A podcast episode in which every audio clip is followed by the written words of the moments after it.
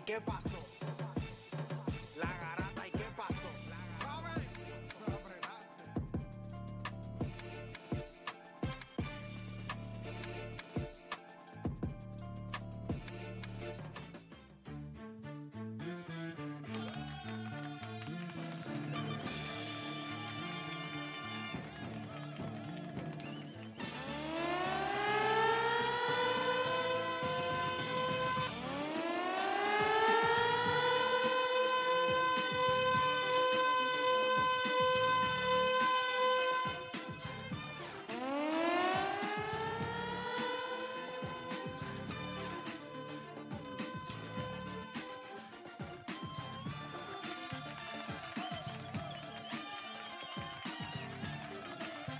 Buenos días. Hora de que comience la garata de la Mega 106.9, 95.1 FM. También nos pueden escuchar y ver a través de la música app. Les habla Odanis Calderón el monstruo. Hoy me acompañan los Benjamins. Juancho, Felipe, que es la que hay. Hoy sí que el programa es joven. Hoy sí que es Sí, joven. sí, sí. Hoy no, no está Héctor de Playmaking, no está Deporte PR, que está ejerciendo su trabajo primordial, lo que todo el pueblo espera de él, que trabaje. Después de 11 años ya era hora que... Sí, por primera vez, por primera vez. Este, hoy tiene una cita bien importante con varios ejecutivos de su empresa y pues, tú sabes, son los que firman los cheques. Y, Pero son- también puede ser un día negativo para él, pues puede ser que lo estén votando. y llega ahorita Deporte PR por esa puerta, y usted sabe que Me el go- votaron. El gobernador lo vio y le dijo, you're done, you're fired, ya está. Felipín, que es la que hay, my bro. Todo bien, todo tranquilo. Aquí ya tú sabes, ready para meterle. Estamos aquí los tres. No. Yo soy like all times a lo, a lo de Puerto Rey. A lo de Rey, qué duro. Un par de cositas pasando, un par de cositas pasando. Tú, no estuviste estos últimos dos días. Yo sé que, aunque tú eres de los Patriots, tú tenías grandes expectativas con este equipo, los Jets. Esas expectativas ahora mismo caen en Zach Wilson. Como dice Hmm. Robert Sala, a mí me preocupa eso. Este, hay una batalla intensa ahí por el wildcard de la Liga Americana. No están los Yankees ahí tampoco. Este, yo sé que está difícil. Eh, pero por lo menos ya estamos saliendo de- del sótano. Ahí. Pero las lesiones siguen Sí, sí, no, no. Lo de, lo de Cargándolo. ya, Jason Domínguez fue ya, como decirnos, nada nos va a salir bien esta temporada. O sea, no hay nada que nos pueda salir bien esta temporada.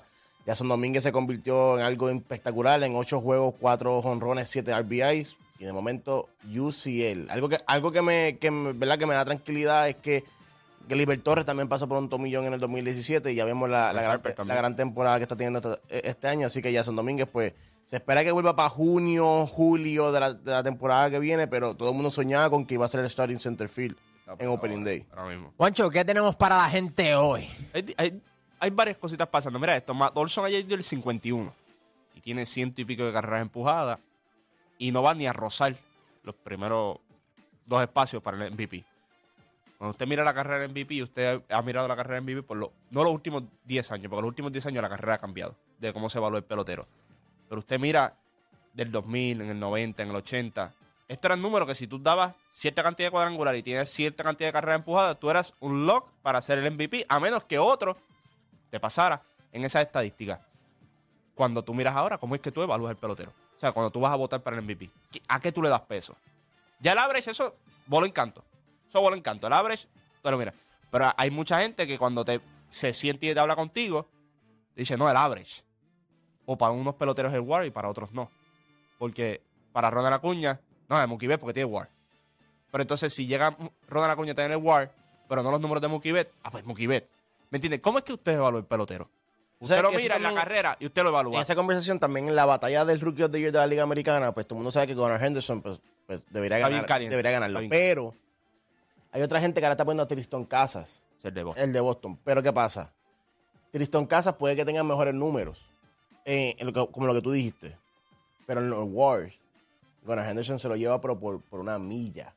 Sí, yo creo que también la gente se, se lo está separando. Por la posición que juega también. Claro, y ahí, es que, y ahí es que vamos. Yo creo que, eso se puede entrar en la discusión porque no es lo mismo un primera base que un shortstop. Eso es, la vida es lo mismo. No es lo mismo un segunda base que un shortstop. Ok, so perfecto. A la hora de usted votar para un MVP, ¿cómo usted lo evalúa? ¿A qué le da peso? O no, o no solamente un MVP. Cuando usted va a evaluar Cualquier un tipo de pelotero. premio. O sea, cuando usted va a ver un pelotero y usted dice, usted puede coger cualquier pelotero de Major League Baseball o usted qué pelotero, usted lo evalúa y dice, yo quiero este pelotero en mi equipo por esto, por esto, por esto y por esto. Yo creo que los números tradicionales ya no es algo que miran. Por ejemplo, los Mets cogieron a... Tienen nuevo GM. Y él montó un juggernaut en Milwaukee, para lo que es Milwaukee. Y no son nombres grandes, son jugadores que hacen ciertas cosas bien. Como usted evalúa el pelotero. Ya está, bien sencillo. Esto no es NBA, que son 30 puntos por juego, 10 rebotes y 10 asistencias. ¿Cómo usted evalúa el pelotero? Y hablando de NBA, también vamos a tener un tema que se nos quedó ayer. Giannis o Jokic. ¿Puede el dominio del griego devolverle el top spot en la NBA? Comenzamos con eso, Juancho. Es hora de que comience la garata de la mega, donde usted deja, ¿verdad? Se convierte en un fanático del deporte. Zúmbalo. Todo el mundo tiene un monstruo, un Aquiles, un deporte PR, un Juancho o un playmaker en su corillo. El problema es que en la garata los tenemos a todos. Lunes a viernes de 10 a 12 del mediodía, por la que siga invicta la mega. ¡Let's go! Si ya lo viste en Instagram, tienes tres chats de WhatsApp hablando de lo mismo y las opiniones andan corriendo por ahí sin sentido, prepárate. Arrancamos la garata con lo que está en boca de todos. Bueno, gente, vamos con lo que está en boca de todo. Empecemos con Matt Olson de los Atlanta Braves, que ayer dio su jonrón número 51. Palo. Juancho, los Atlanta Braves están arrasando. Sí, cogieron a tus Phillies ayer y le dieron que también los Phillies están calientes. O sea, tienen- cerrado. Tienen varios peloteros. Sí, tienen varios peloteros que están bien calientes. Yo creo que si había un momento para que ciertos peloteros calentaran, yo creo que era este momento. Tú ves a Julio Rodríguez en Seattle allí bien caliente. Tú ves a el equipo de Houston ahora mismo, José Altuve, Alex Breckman. Alex Breckman lleva varios años ya que es lo mismo. Empieza bien, pero bien lento. Y de momento llega agosto y le da todo. O sea, hace contacto con todo. Y yo cuando tú ves ayer fueron 51 cuadrangular, este, está liderando Major League Baseball. eh, eh, Empatando, eh, empatando el récord de más honrones en la historia de los Atlanta con Andrew, con Jones, Andrew Jones. Con Andrew Jones, que a veces cuando tú piensas en Atlanta, tú no ibas a pensar en, en la cantidad de cuadrangulares en Andrew Jones. O sea, tú, quizás un Chipper Jones o un, un jugador más de poder, pero cuando tú miras este equipo de Atlanta, tú dices, ¿qué, qué no tienen? O sea, porque esa es la pregunta, ¿qué no tienen? Yo creo que esto es cuestión de salud. Yo creo que es cuestión de con sus lanzadores que tengan un poquito de salud, que sus jugadores tengan salud. Esto es un equipo que ganó el World Series sin Ronald Acuña. O sea, es un equipo sumamente profundo y ahora tienen a Ronald Acuña que, que por lo que veo se va a llevar ese MVP de la Liga Nacional. Así que eh, este equipo, y, lo han hecho muy bien. El GM ha, firmado extensiones largas a jugadores que él sabía que iban a ser claves, como Michael Harris, Aston, Aston Riley. Mano, de verdad que esto es un equipo que no es que no es que está duro para este año nada más. No es como que esos tipos de equipos que tú dices, mano, eh, lo dieron lo dieron todo para ganar este año. Este equipo está hecho para ganar muchos campeonatos en los múltiples años que vienen. Y, y básicamente como el GM ha manejado ese- esos tipos de contratos, y él no espera a que esos jugadores estén en el último año de contrato para extenderlo. Y eso pues le da flexibilidad a la hora de firmar tus peloteros, porque si tú esperas el último año para firmarlo, le da un zafacón de chavo, te embrolla, eh, va a carecer de algún lado. Y esta temporada hemos visto que muchos de los que firmaron contratos grandes no han dado la temporada que se esperaba. No, eso Claro. Es, muy- eso es muy cierto. Es que no es- lo vimos hace un tiempo atrás con Paquito Lindor, le pasó lo mismo. Este, lo hemos visto en otros peloteros que firman ese contrato grande y cambian de organización o, o, ¿verdad? Las expectativas aumentan. Acuérdate que no es lo mismo cuando tú estás teniendo un número chévere y de momento te dan el contrato. Ahora las expectativas tuyas son, por ejemplo, Trey Turner, todo el mundo sabía que era un caballo. Pero cuando te pagan como caballo, ahí ya todo el mundo lo que está esperando es números ridículos. Y también acoplarse un poquito, o sea, distinto, está en un escenario diferente. Lo vimos con Corey Seager, Marcus Simeon, que había tenido una temporada espectacular con los Blue Jays. Eh, este, fue bien. Claro, pero ese primer año eh, fue un año de adaptación y ahora tú ves que este, Texas pues le va bien. Obviamente están soqueando en el área del bullpen, pero Corey Seager, si no fuese por Shohei Otani, lo más seguro se lleva el, el, el MVP. Pero yo creo que eh, Atlanta y los Phillies nuevamente en los playoffs va a estar interesante. Es un juego de división. Yo por eso digo que es, es una serie bien difícil en playoffs porque son equipos que ya están acostumbrados a jugar el uno con el otro, ya conocen mucho su fortaleza, las debilidades. Por eso cuando yo miro Atlanta, yo sé que Atlanta no quiere encontrarse con Philly a menos que sea en la, en, ¿saben? en la última ronda. O antes de llegar a la serie mundial porque tú lo miras y tú dices, el año pasado se encontraron, en- o sea, en primera ronda técnicamente para Atlanta, te- tuvieron el bye, me encuentro con Filadelfia, te dieron un tapaboca. O sea, no es fácil jugar con equipos de la misma división. Esto no es la NBA. En la NBA las divisiones tú te las puedes meter por no te da el sol. Pero en Major League Baseball, bien importante. Bien importante y como te dije, los equipos que están calientes. Ahora mismo Atlanta está caliente, Houston está caliente, Seattle está caliente, Fi- Filadelfia está caliente. A pesar de lo que está pasando en Revolú con los Dodgers, de todas las lesiones, los problemas y todo, hay muchos jugadores en ese equipo que están calientes. Y, y- hablamos ahorita de cambiar de equipo y hay expectativas grandes. Freddy Freeman fue uno. O sea, es uno de los mejores bateadores que nosotros hemos visto en, estos últimos 10, 15 años. En cuestión de consistencia, en cuestión de, dar contacto a, la, a la pelota. Él cambió a los Dodgers. Tú no viste que bajó promedio, tú no viste que bajó producción, tú no viste que bajó nada. ¿Sabes? Técnicamente fue un plug and play. So, yo creo que cuando tú miras ahora mismo la división por el- la, la- la pelea por el wildcard, tú tienes a los Cubs también ahí que están, tienen, yo creo que tienen un buen one-two punch en Steele y, y Strowman también, que puede ser, Para mí, de- se debería llevar el sellón. Sí, yo creo que yo estoy de acuerdo contigo. Yo creo que también él está ahí, está ahí como el, el number one contender. Y yo creo que un one two punch así también en los playoffs fue un poquito complicado también. Un poquito complicado. También tú tienes a Arizona también que está batallando ahí. Tienes a Corbin Carroll que está teniendo una temporada espectacular también. Eh, yo creo que hay unos estos playoffs van a ser como raros. Yo, yo quiero ver otra vez cómo funciona en el sentido del equipo que tiene el bye. Lo vimos el año pasado que Shaky, cuando tienes ese bye, viene ese equipo No jugando. estás caliente. No estás caliente, exacto. Y estos equipos que están en el wildcard, ahora mismo, por ejemplo, si Seattle entra por el wildcard, está sumamente caliente. De eso, de eso les quería hablar. Ahora mismo lo que es Toronto, Texas y Seattle se están peleando por ese último spot en el wildcard. Eh, de los últimos 10 juegos, Seattle ha perdido 7, pero ha ganado 3. Este, Texas ha ido 5 y 5 eh, y Toronto 6 y 4. Obviamente, de estos tres equipos, ¿cuáles son el favorito? ¿Cu- ¿Cuál ustedes entienden que se puede quedar fuera del wildcard A mí Texas. por el bullpen? El bullpen me preocupa a los lanzadores también. Y ahora tuviste lo de Matt Scherzer, que, que, que, está pendiente de lo que ocurre con él. Yo creo que de esos tres, el más completo es Seattle. Yo creo que tienes también un one-two punch espectacular. Tienes un, bull- un bullpen espectacular. Yo creo que tienes uno de los mejores relevistas en Major League Baseball, en- en- en Muñoz, que es espectacular. Yo creo que tiene una alineación que está caliente ahora mismo. Yo sé que verla últimamente un poquito shaky, pero yo miro, Luis Castillo está lanzando espectacular. Kirby. Kirby, tienes a, a Robbie Ray. O sea, tú, tienes, tú tienes piezas en ese equipo. Ese es un equipo, como te dije, tú lo encuentras caliente, tú tienes bye, después te los tienes que enfrentar en la próxima ronda, tú no quieres ver ese equipo. Que me voy hablando de Kirby, yo nunca, yo nunca había visto un pitcher que en una entrevista admitiera y dijera, yo, yo no sé por qué me mantuvieron en la lona, a mí me estaban dando hasta dentro del pelo. Pero yo seguía mirando el, eh, a, a, nuestro- a- a nuestro coach y decía, no, no me van a sacar de aquí, pues yo sigo lanzando, pero a mí me deberían sacar. Bueno, yo creo que, yo te digo, yo creo que va a ser bien interesante ahora mismo estas últimas dos semanas lo que se decide eso y tú lo vas a ver, el, el sentido de urgencia. Ahora mismo porque lo- lo- los astros están bien, pero hay un sentido de urgencia también porque no es que tienes una desventaja eh, amplia en tu división. O sea, que va, va a ser una batalla bien interesante.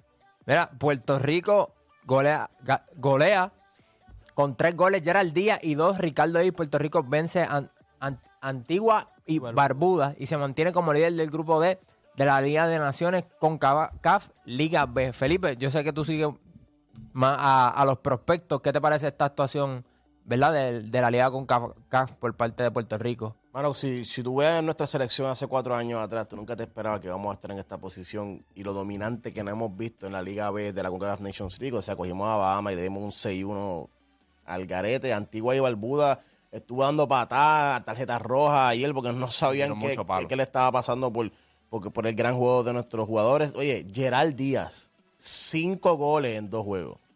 O sea, definitivamente Joel Serrano, un, le, meti- le anotaron un gol en dos juegos, en los primeros dos juegos de la Liga B. Así que yo creo que tenemos este equipo bien joven. Sabemos que no es nuestro equipo completo. Hay muchos jugadores claves como Leandro Antonetti, Jeremy de León y otros jugadores que no, que no son parte porque tienen otros compromisos, ¿verdad? Con, con, En sus ligas. con, con sus ligas, porque ustedes saben que aunque estamos en International Break, las segundas divisiones y las terceras divisiones no se van en International Break, o sea, siguen jugando.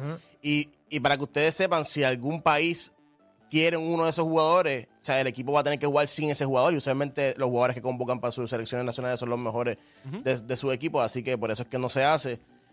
Mano, estoy sumamente emocionado. Creo que Puerto Rico hace tiempo ha, demostrado que tiene talento. Creo que tenemos una buena camada. No tan solo esta que estamos viendo ahora, que son los que tienen 19, 20, 21, 22. También los que tienen 17, 18. Y, si nos vamos un poquito más abajo, los de que tienen 15, 16 también tienen. También vienen por ahí. Tenemos grandes porteros, grandes defensas, grandes atacantes. Me encantaría ver, eh, ¿verdad? Eh, ese medio campo un poco más controlado. Me encantaría ver que, Puerto Rico en defensa y en ataque tienen tremendos jugadores y tremendos prospectos. Me, me encantaría ver más en ese medio campo eh, esos jugadores importantes que puedan manejar el balón y, y, eh, en cuestión de recuperación de balón y entonces también traerlo a la, a la caja de ataque. Pero al final del día estoy sumamente emocionado por lo ¿Hay, hay posibilidades de que Puerto Rico pueda ganar esta liga? Yo, Bueno. creo que, yo creo que eh, el punto aquí es clasificar. A la- a la- a la- Ujú. ¿Verdad? Para, míralo de este punto. Nosotros estamos en División 2 ahora mismo. En División 2, el punto es llegar a División 1.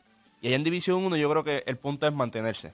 Tú mantenerse ahí arriba, acuérdate que, que que queda último en que- cada pool baja, eh, ¿verdad? Queda relegado a la Liga B. Los que quedan líderes en sus pool en la Liga B suben a, a- la... Este, es técnicamente lo mismo que hacen la Nation League en, en- en- en Europa. Este, yo creo que es mantenerse en, en la liga fuerte por el simple hecho de tú medirte las otras potencias que están en la CONCACAF, o sea, en el sentido de lo que es Canadá, lo que es Estados Unidos, lo, eh, lo- ¿verdad? todos estos equipos que, nos- que cubren la, la CONCACAF, Costa Rica, etcétera. Tú medirte a ellos, a ver cómo tú estás Jamaica. con ellos. A Jamaica, exacto. Tú medirte a ver cómo yo estoy contra ellos. Este, no estoy diciendo que, que cuando suban ya rápido van a ganar su pool donde estén, porque lo más probable van a entrar en un pool bastante complicado. Yo creo que de- el tú mantenerte aquí y poder seguir progresando y que ya tus jugadores tengan otro nivel de juego contra otros eh, equipos que ya son eh, más fuertes de lo que tú estás acostumbrado a ver. So, yo creo que es cuestión de mantenerse. Cuestión de mantenerse y, cla- y, y, ¿verdad? En un futuro es clasificar. Y específicamente a la Copa Oro. Claro, exacto. Y es lo que tú quieres ver. Yo creo que ese es el plan. Yo creo que el plan ahora mismo es, vamos a llegar, básicamente, División 1, vamos a mantenernos ahí arriba, vamos a batallar, vamos a ver cómo está el nivel, vamos a ver que ahora que tenemos que seguir desarrollando nuestros jugadores. Después de eso, como dice Felipe, la, eh, la Copa de Oro es lo, lo que yo diría que es el próximo paso. ¿Que pueden brincar pasos? Sí, podría pasar. Pero no Que- es necesario. Exacto, ese es el punto. No es necesario. No hay prisa. Acuérdate que esto no es algo, esto no es un deporte como que, ¿verdad? Que en el pasado nosotros hemos tenido éxito. O, o- o que tú inyectas a uno o dos jugadores y, Y, de momento exa- ya exacto, nosotros, nosotros estamos viendo ahora cómo, cómo es que se puede ir llevando esto, cómo es que podemos llevar a los jugadores, qué es lo que este tipo de torneos requiera de los jugadores. Yo creo que eso es lo más que tú te puedes llevar de este tipo de torneos y, como te dije, clasificación, yo creo que vas a, vas a ganar tu pool. Estoy seguro de eso. O sea, no... Han empatado con seis puntos con Guyana, pero nosotros estamos primeros por diferencia de goles. y se diferencia de espera pues, que Y eso es lo que se espera. O sea, tú esperas que tú domines, pase a, a la próxima fase. Mucho éxito a los muchachos de, de- de la selección de fútbol. Gente, hoy sale a las 8 de la noche. Este es mi Swagger, edición Houston Astros. No sé si producción tiene el trailer para este es mi Swagger de los Houston Astros. Va a estar bien interesante. Un equipo de Houston que básicamente se ha convertido en una dinastía. Dusty Baker con su primer campeonato. Eh, José Altuve, Joe Espada, Machete Maldonado. Esto a mí me tiene sumamente pompeado. Eh, Alex Intrón. Alex Intrón también. ba- ba- básicamente, este es mi Suárez desde la perspectiva de él. ¿Sabes? Vemoslo como quien dice, a través de los ojos de él, cuál es su trabajo, cuál es su, cuál- cuál es- qué es lo más importante que él tiene en la organización de los Astros. Y tú ves los jugadores que, cuando ven el trailer ahora, hablando de verdad lo importante que es él, lo que él significa para el equipo. Para, para mí es, de todos los que se han grabado, que sabemos, para mí es uno de los, de los más, no importantes, pero sino de los, de los más que quiero ver porque son diferentes personalidades que tú vas a ver ahora mismo hablando de, diferentes cosas y para mí eso, ese es- o sea, cuando tú miras este tipo de proyectos, tú quieres ver más allá de lo que tú sabes ya. Tú sabes que tú estás en un slump, tú sabes que, que, que el pelotero no le fue bien esta temporada, todo, pero tú quieres saber qué estu- si, si estuvo haciendo algo, qué fue lo que estuvo haciendo dentro de la temporada, que mira, yo estuve tratando de hacer esto, no me estaba funcionando como con la máquina, que la máquina antes de empezar la temporada, no, yo estoy bregando con esto para llegar a este punto. Empezó la temporada shaky, después tú lo viste que lo que le estaba hablando en febrero o, o enero se estaba, estaba dando frutos en junio, en julio. Y cuando Está miras- tercero en War entre los boricuas. no, claro, y cuando tú miras, y cuando tú miras ahora a estos peloteros, ¿sabes? estamos hablando aquí, está Jordan Álvarez, este, está José Altuve, está Jeremy Peña. Aquí, este es un equipo elite. Este es un equipo elite, este es un equipo que para muchos puedes repetir nuevamente. Yo creo que la perspectiva va a cambiar un poco después de este es mi Swagger. Sabemos que después de ese escándalo del 2017, pues rápido que uno ve el logo de Houston Astro, pues le pone el asterisco y rápido empieza a, pensar en, lo- en los zafacones que tocaban para hacer trampa, pero te das cuenta que cuando ellos hacen cuanto eh, cinco Championship Games consecutivos, o sea, te das cuenta que, que no era un fluke, que no todo era trampa, que esta gente ha trabajado, siempre tienen equipos competitivos. Draftean Y a- bien. Draftean muy bien, reemplazan muy bien. Y no solo eso, una temporada donde han tenido muchas lesiones. No fue hasta los otros días que ellos tuvieron una alineación dura, dura de verdad. En toda la temporada no habían tenido eso. Y ya llega un punto que tú dices, mano, esta, esta gente son, son buenos de verdad. Y a veces eh, pasa lo mismo con One on One. A, veces uno ve, tiene esta perspectiva de un atleta o, o- o- o de un cantante, de una celebridad, pero cuando ves que lo entrevistan, ves su ética de trabajo, lo que él representa, tú dices, ya sé por qué son uno de los mejores y, y me emociona saber lo que va a decir José Altuve, que a donde quiera que va le caen chinche. Y sin- pero para mí, fuera de todo el escándalo, para mí es un future Hall of Famer José Altuve. No, yo estoy de acuerdo contigo. Yo quiero ver el trailer. Eso es lo que quiero ver. Así que poncheme el trailer ahí para ver Por el trailer. favor, por favor, pongan el trailer para y gente. después que te hablemos del trailer, hay un jugador que yo quiero hablar. Algo que siempre he trabajado con Cintrón es simplificar el swing. 1-0. Pena grounds one through, base hit center field. Altuve heads for third. Feelings throw. que a veces uno dice, pero ¿por qué él me saca lo que ya pasó? Dice, no, porque eso va a volver a suceder. So, yo quiero que cuando eso vuelva a suceder, esto es la acción que tú debes hacer, cómo reaccionar a esas situaciones. cuenta, el zurdo. Viene, batazo le va al jardín izquierdo. Atrás para la bola. Se va de cuadrangular. El año pasado, Alex, ayúdame cu- cuando mis manos mucho, mucho enfrente y el año pasado me dijo necesito mueve mi mano atrás y ah, mucho, mucho hit después.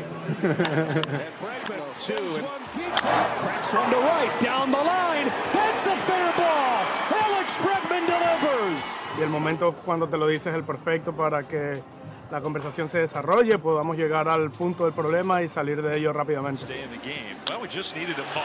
Here's a base hit down the left field line. he'll get on you one moment and then hug you the next moment. And uh, you know that's what a you know that's what a real, real, real good coach does. Sí, un momento bien difícil de mi carrera que mucha gente no sabe y pues eh, todo, todo el mundo sabe lo que sucedió en el 2017 y ese 2020 pues fue un momento tenso de mi, de mi carrera que pudo haber terminado ahí. Si corono yo coronan todo. Los que nunca me dejaron solo. Los que nunca me dieron de codo. Los que se la Esto sale hoy a las 8 pm por el canal de YouTube de The Playmaker. Oye, ese español de, Alex Breman está mejor que mi inglés. Sí, que hablar español si ese cuadro completo es, es latino, básicamente. No, pero eh, cu- cuando tú miras este equipo, hay algo que para tú dominar en béisbol por mucho tiempo, por una ventana de tiempo de 5 o 6 años, como han hecho ellos 7 años, tus peloteros tienen que ser clutch. Y este equipo tiene muchos peloteros clutch. Y ustedes hablaron ahorita de cómo reemplazan también, de lo bien que reemplazan. Y, los tipos, y lo impresionante de esto es que reemplazan y los tipos que llegan son igual de clutch también. O sea, porque Jordano Álvarez llegó, eh, eh, no estuvo en el primero, llegó para el segundo. Técnicamente fue un reemplazo. Clutch. Jeremy. Jeremy Peña, clutch. Carl Tucker, Este año, clutch. este año que tú sabes que Martín Maldonado pues, no se está poniendo más joven. Jane el Día, el dominicano está teniendo una gran temporada, Y- más y- de 20 honrones. Y Dubón también le han, le han conseguido su. O sea, ellos. Y yo creo que es la forma en que tú desarrollas. Es la forma en que tú desarrollas. Los, los peloteros, yo creo que también el mismo Clubhouse está tan unido siempre que ayudan al que básicamente te, va- te va a sustituir. O sea, Carlos Correa está ayudando a, a Jeremy Peña. Él sabía que lo iba a terminar sustituyendo después, pero es, es esa misma unión. Y yo creo que uno de los jugadores ahí que yo siempre he dicho que es bien importante en este equipo, y como, y como dije ahorita, empieza bien lento las temporadas, pero se calienta en el momento indicado y es Alex Breckman. ¿Sabes? Este, acuérdate, este tipo vino del LSU, lo draftean como shortstop. Ya saben que iba a jugar tercera base porque no tenía break de jugar shortstop en, Major League Baseball las dimensiones de él y todo. Y obviamente tienes a Carlos Correa. No tardó nada en subir a, a Major League Baseball y todos los años y en playoff es clutch. En playoff es bien clutch. Todo el mundo sabe José Altuve. El mundo sabe lo que va a hacer. José Altuve va a hacer su trabajo. Yo creo que ya está al mismo punto Jordan Álvarez. Ya tú sabes lo que va a hacer. Va a dar macanazo, va a coger bases por bola, va a dar hits. Es bien inteligente en ese aspecto. Ya tú estás viendo a Carl Tucker otra vez que lo tienes un poquito más arriba en la alineación ahora y tuviste lo que hizo el año pasado y lo que está haciendo este año. Tiene un tipo como Jeremy Peña, defensivamente tú sabes lo que te va a dar. Y ofensivamente, vuelvo y te digo, va a estar el el momento. slump del segundo año. siempre Se- pasa. es- es- exacto. Y cuando tuviera el mismo machete, en los playoffs llega. Estos tipos yo no sé qué pasa en playoffs. En playoffs se, se convierte Se en otra cosa. transforman. Se convierte en otra cosa. Yo, yo estoy seguro que los Astros quisieran que Machete defendiera, pero cuando va a batear fuera día. Exacto, Pero pero, algo bien interesante y, y se puede ver un poco en este Miss Swagger, que este equipo, pues como dijo oh, muy bien Odani, pues o, sea, o- o está de camino o ya lo consideran, no sé, la opinión de ustedes, como una dinastía. Eso conlleva una presión. ¿Y qué presión? Es que todo jugador que suba de, de ligas menores o, o- o cualquier jugador que firmen en free perform. tiene que venir con la presión de que esto es un equipo ya está ready para ganar. O sea, esto no es un equipo para ver si tú lo logras. Pero tener coaches como Alex Sintrón, como podemos ver aquí en este Miss Swagger, es cero presión a los jugadores. Todos ellos dijeron, mano, aquí lo- la, la clave es tranquilizarnos. Lo que dijo Jeremy Peña, swings más simples. Todo es llevarlo back to basics. Y yo creo que eso también ayuda a que, aunque, aunque haya esa presión para ganar, porque tienen el equipo para ganar dentro del clubhouse, no está esa presión y da, y da esa ventana a que jugadores pasen por slumps y que todo esté bien. Que nadie se desespere, nadie quiere, nadie quiere sacar la cara por nadie, ¿sabes? Por, por el equipo, todo el, mundo, todo el mundo es el equipo. Yo creo que también Alex Intron, como podemos- vamos a ver en este Swagger hoy a las 8, es clave en eso. ¿Y cómo Dusty Baker se ha actualizado? ¿Cuántos managers no hemos visto que están fuera de, de la rusa, míralo, el mejor ejemplo. Ese se ha quedado dormido en el dogado. Bueno, eso- y lo, y lo trajeron de nuevo, muchachos. Y No, y no, y no tuvo, y como, y como hizo Dani, conectar. Yo creo que conectar con los jugadores a veces es bien difícil dependiendo cuán actualizado tú estés. Toda la Claro. rusa nunca conectó con su equipo. Un equipo joven nunca conectó. Tú ves que dos Con demasiado talento. Porque, pero ese es el problema. Tony La Rusa era de esos coaches que le gustaba tener control de todo. Y, con- y no tan solo control de todo dentro del juego y en las prácticas, de- control del jugador, de lo que puede hacer el jugador fuera del, del campo, qué, qué- qué tiene que hacer, cómo se comporta. Cuando tú tienes mucho talento, y hemos escuchado a muchos coaches decir esto, tú tienes que darle libertad a los jugadores. O sea, cuando tú tienes jugadores grandes, jugadores estrellas, tú no puedes estar encima de ellos y tratándolos como un nene chiquito. Porque al final ellos saben, eh, ya, si están ahí es por algo. O sea, yo creo que Dusty Baker es de esos dirigentes que deja, deja a cada uno ser. O sea, es como, Phil Jack- Baker- es como Phil Jackson en esos tiempos que le, como, como cuando le dijo a Roman, mira, tú, tú te quieres ir, coger un brequecito, pegarlo. Dusty Después Baker que se ve- te necesite, tú estés aquí. Haz- haz lo Dusty que tú Baker quieras. se ve que es un viejito que escucha reggaetón. Él se ve que... Y no es que tiene- escucha, que lo baila también. Exacto. Eh, el suicidio con la cabecita, con la cabecita. Sí, sí, sí, Pero, y algo que tú dijiste es bien importante. No solamente que deja, le da libertad a sus jugadores, pero que confía en el coaching staff que tiene. Por por ejemplo, De- se- sepa delegar. Exacto, él ve que a lo mejor Bregman está en un slump y él dice, yo voy a hablar con Alex mejor, que Alex hable con él, porque Alex tiene un mejor approach con Bregman o con Altuve que, el- que yo puedo tener. Y tú ves, eso es delegar. Eso es tú mirar y como coach, eso te hace mejor. Más grande, claro. Claro, y tú, lo, y tú lo ves a veces. A veces los mejores dirigentes no son porque son los más que saben. Es porque saben en quién delegar y saben con quién hablar y saben quién poner en la situación indicada. Popovich, ¿por qué Popovich, tantos asistentes de Popovich han terminado siendo head coach? Porque Popovich los deja ser asistente. Popovich les da un trabajo y los deja hacer ese trabajo, sea bien o sea mal. Mira lo que hizo con Becky Hammond, lo que ha hecho con un montón de coaches. Y yo creo que eso es lo que te hace grande como coach. Todos esos coaches que tienen esa presión de ganar y, y se quieren adueñar del equipo y que quieren hacer- o sea, que todo corra como él, pues no tienen mucho éxito por más talento que tenga el equipo. Definitivamente. Juancho, ¿con cuál es el tema que venimos El de Gianni. después de la el de pausa? Gianni. Vamos Tiene con Gianni. Gianni, porque Gianni roncó. Gianni roncó después que se acabaron los playoffs. Dijo, no, el año que viene yo vengo a matar la liga. Pero entonces Nicolás Jokic ganó el campeonato. Le robaron el MVP. Y cuando mira esta temporada ahora, ¿quién, va a ser el 1A? Pues aquí mucha gente 1A, 1B, que si Gianni es el número 2. O sea, ya todo el mundo yo creo que está, co- está consciente de que el número 1 es Nicolás Jokic. Yo creo que eso no, nadie lo cuestiona. Yo creo que llegó a la... Es como cuando Gianni ganó el campeonato. Nadie dijo, ah, este es el número 1. No, todo el mundo dijo, Gianni es el número 1. Punto, se acabó. Ahora bien, como, Giannis, si quiere ser el número 1 otra vez, ¿cómo puede llegar a ese punto? Ya lo saben, gente. Puede el dominio del Greek Freak de volverle el espacio más alto en la NBA. Regresamos con la garata.